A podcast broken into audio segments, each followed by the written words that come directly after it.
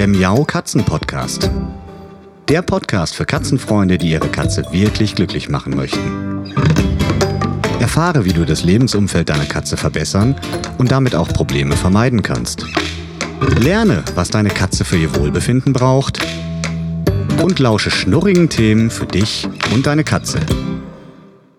Hallo und herzlich willkommen zu Katzenpodcast Folge Nummer 51.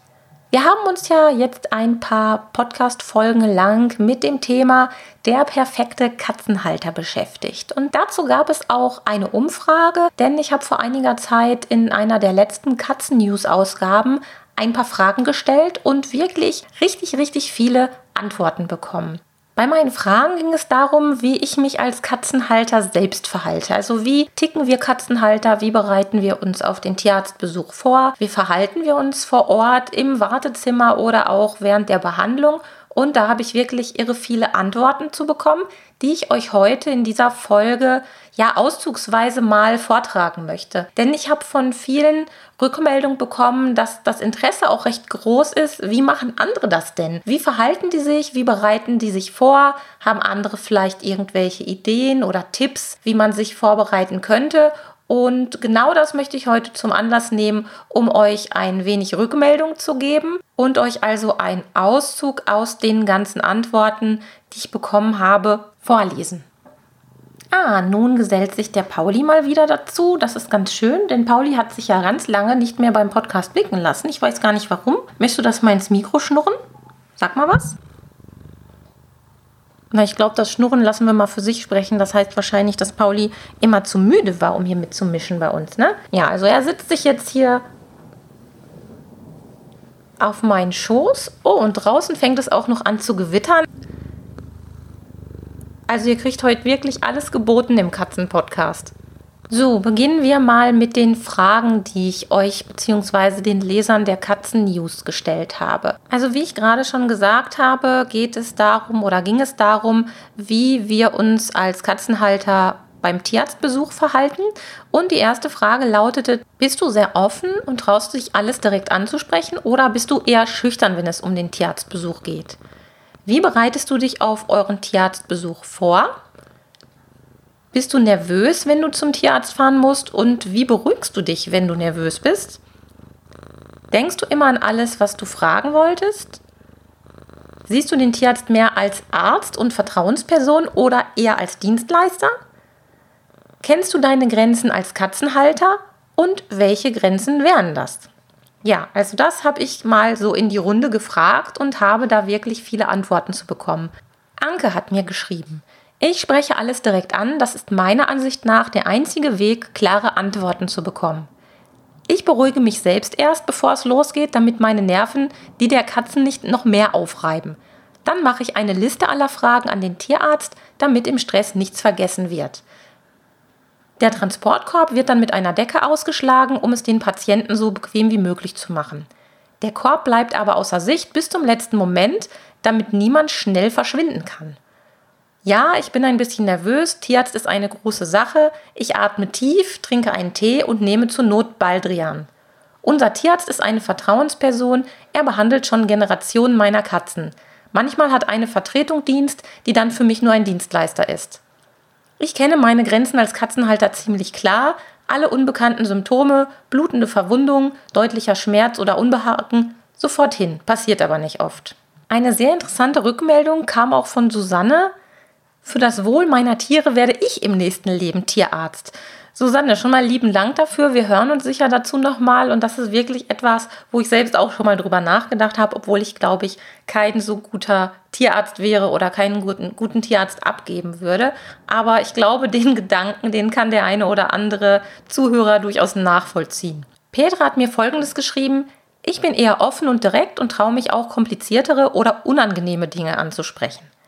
Die Transportkörbe für meine Fellnasen stehen immer offen in der Wohnung, die kennen Sie also. Ich mache kein direktes Boxentraining, lege aber oft Leckerlis in die Boxen, sodass Sie es kennen, hineinzugehen. Bevor es zum Tierarzt geht, wird die Box mit Feliway besprüht. Ich versuche so ruhig wie möglich zu bleiben, mir hilft tief durchatmen und mich selbst immer wieder zurückzuholen, wenn ich merke, dass ich nervös werde. Nein, es kommt schon vor, dass ich vergesse, nach etwas zu fragen. Ich kann dann aber im Nachhinein meine Tierärztin anrufen. Meine Tierärztin ist für mich eher eine Vertrauensperson. Die Frage mit meiner Grenze als Katzenhalterin sehe ich mal konkret auf Krankheiten bezogen und da bin ich sehr aufmerksam bei meinen Katzen. Das kann schon bei Durchfall und oder häufigem Erbrechen sein, dass ich nicht lange an meinen Katzen selbst herumdoktere. Ich habe da keine klare Grenze, handle da eher aus meinem Bauchgefühl heraus.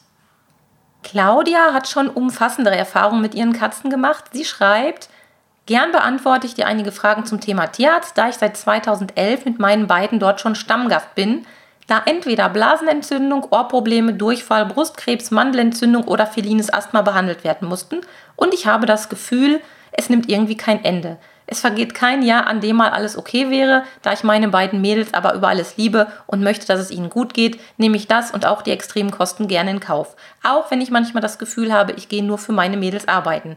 Ja, das kennen sicherlich auch einige von euch, dass die Kosten manchmal natürlich explosionsartig in die Höhe schießen.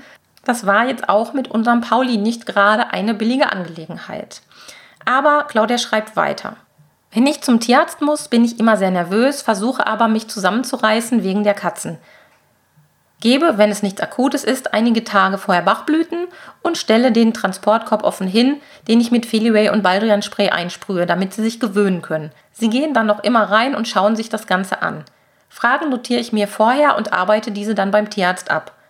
Ich spreche alles offen an und habe auch keine Scheu, Fragen zu stellen, und wenn ich etwas nicht verstehe, frage ich erneut. Meine Tierärztin und auch die Assistentin sind für mich absolute Vertrauenspersonen, die ich jederzeit ansprechen kann.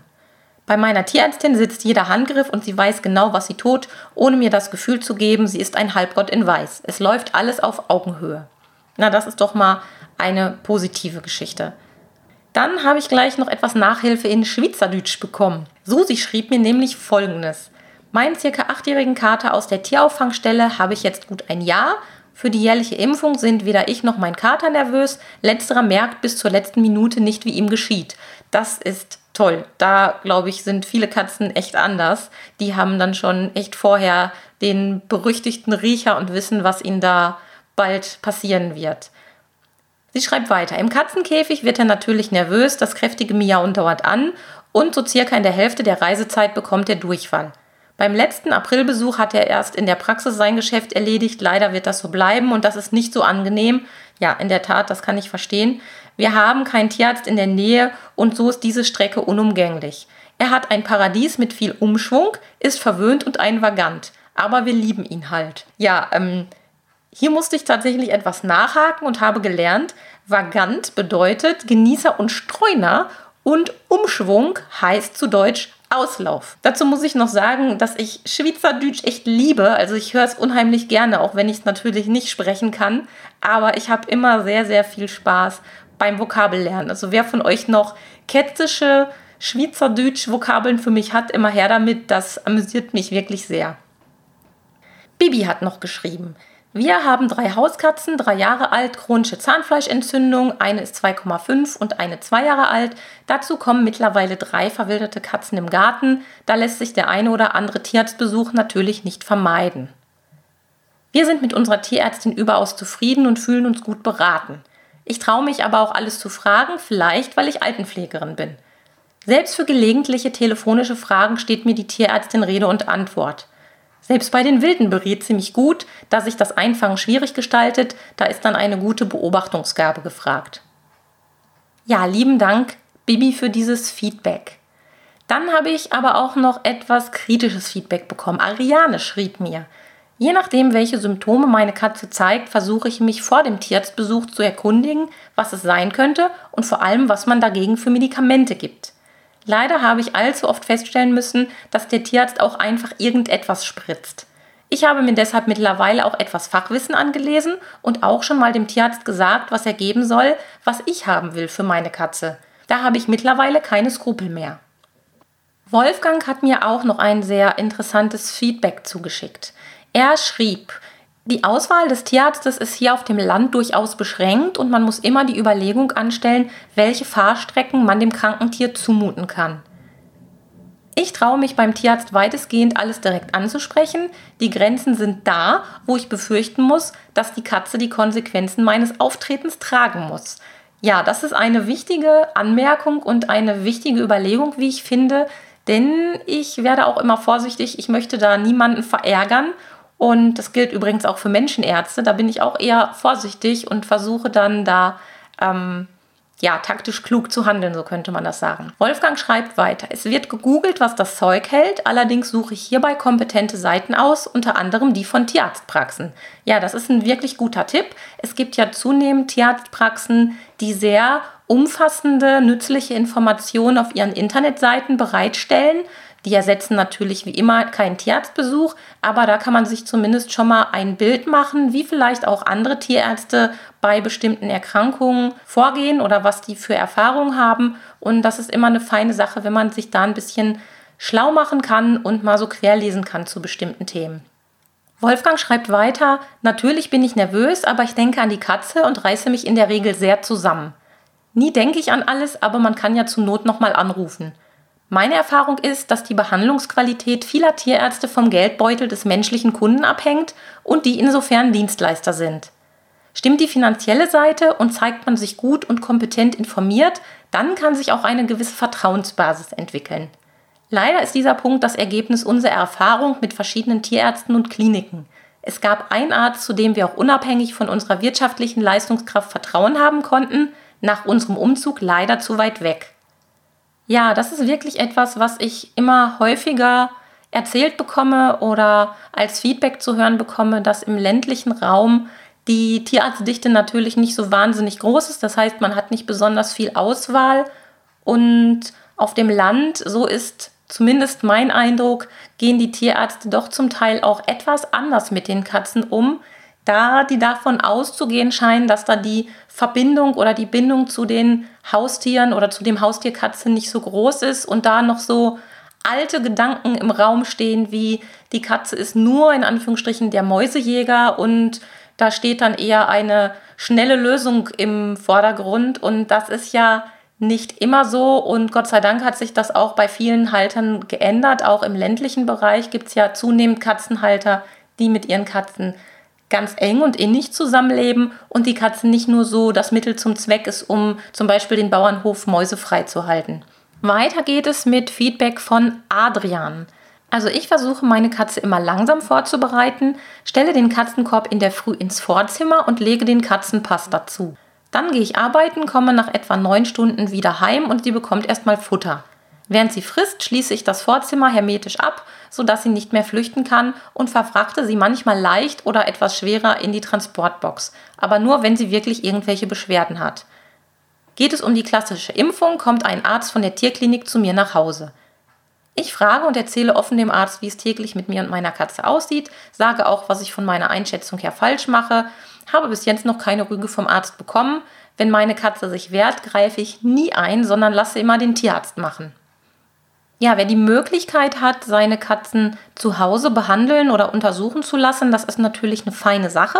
Insbesondere bei den Katzen, die großen Stress auf dem Weg zum Tierarzt haben oder wo die Halter großen Stress haben, die Katze in die Transportbox zu bekommen. Ich meine, da gibt es auch noch andere Wege und Mittel, wie zum Beispiel das Boxentraining oder eben bestimmte Maßnahmen zum Umgang mit der Transportbox, damit es eben bisschen reibungsloser läuft. Aber als Alternative finde ich das auf jeden Fall toll, wenn man die Möglichkeit hat, dass der Tierarzt auch zu Hause vorbeikommt.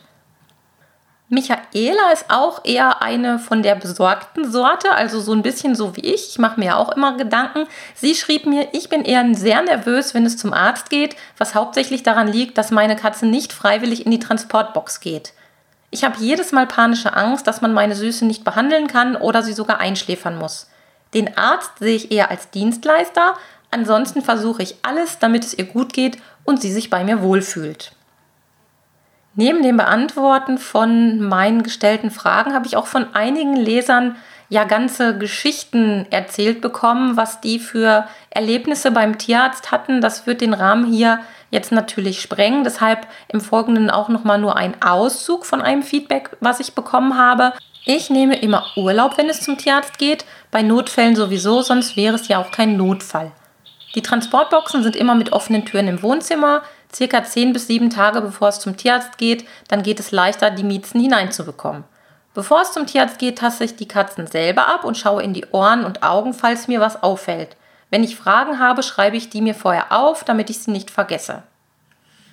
Dani hat mir geschrieben. Ich bereite mich immer so vor, dass ich den Termin immer schon rechtzeitig im Kalender notiere, dass ich das Impfen nicht vergesse, mit jährlicher Erinnerung. Die Box hole ich auch immer schon ein paar Tage vorher. Meine Katze sitzt da auch sonst gerne drin, wirklich, und die ist auch relativ entspannt.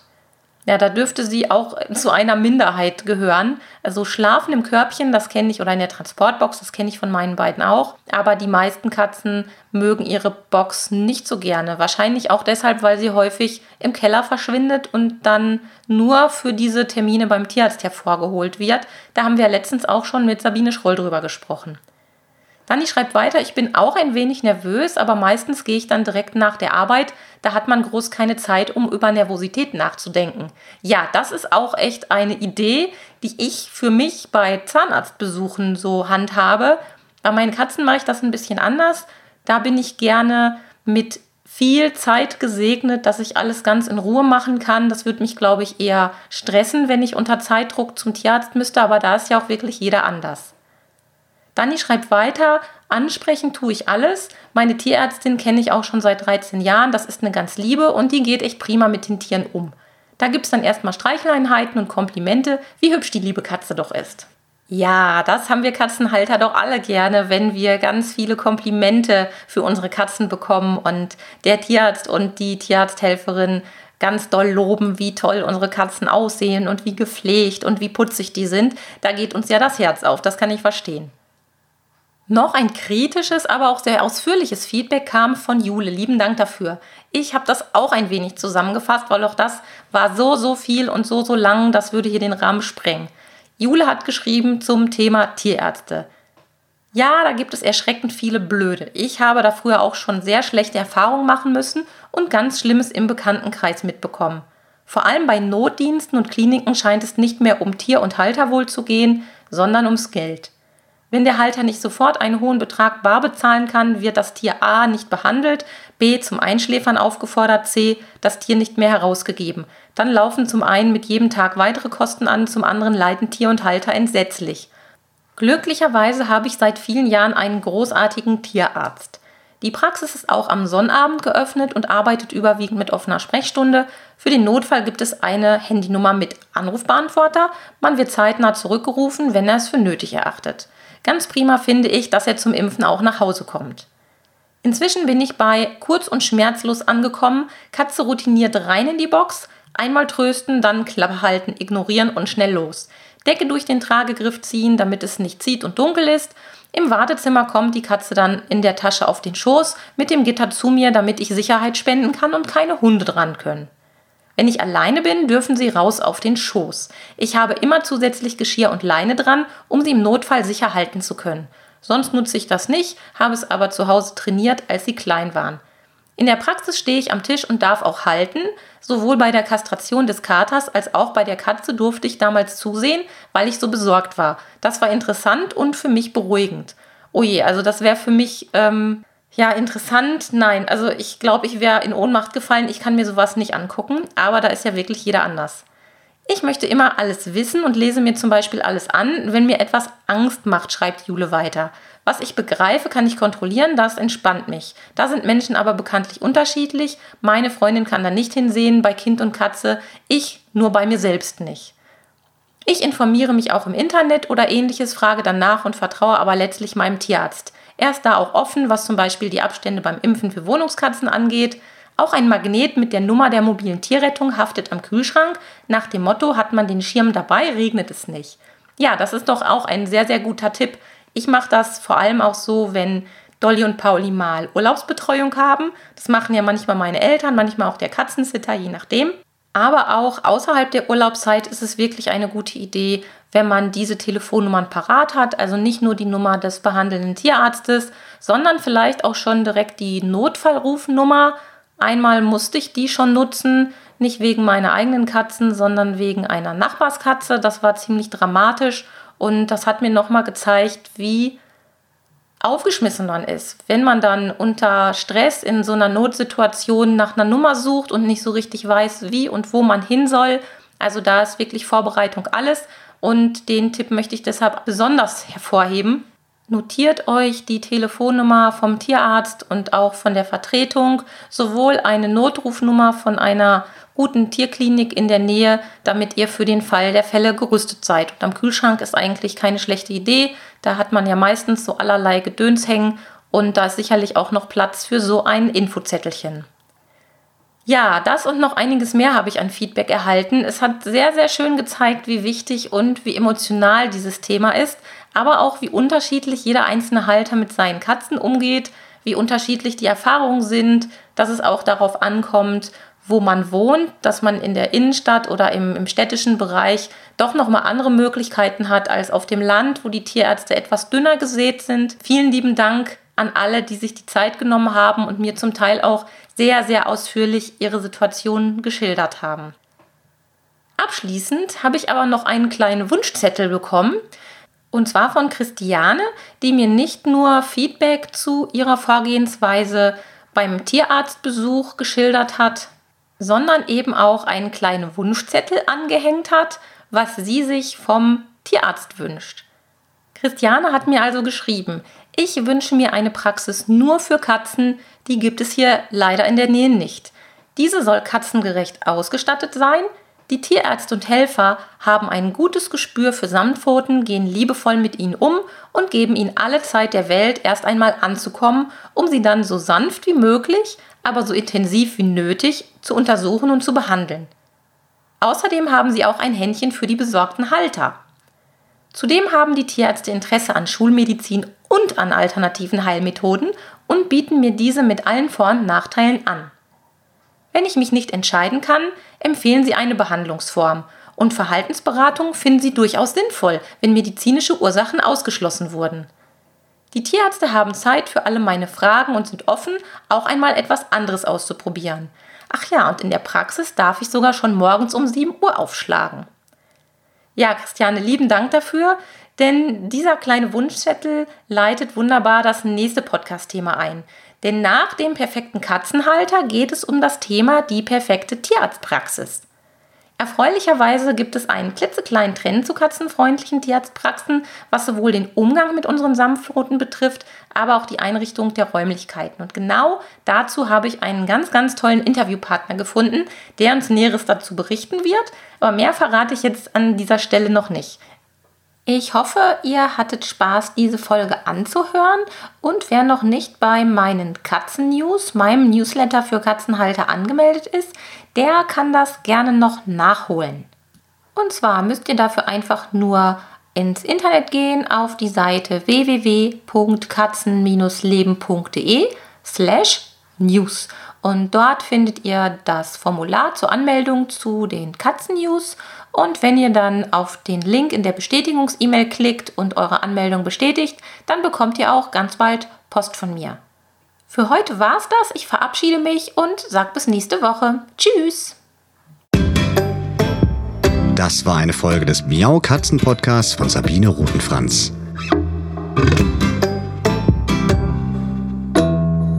Weiterführende Informationen zur Sendung findest du im Internet auf www.katzen-podcast.de.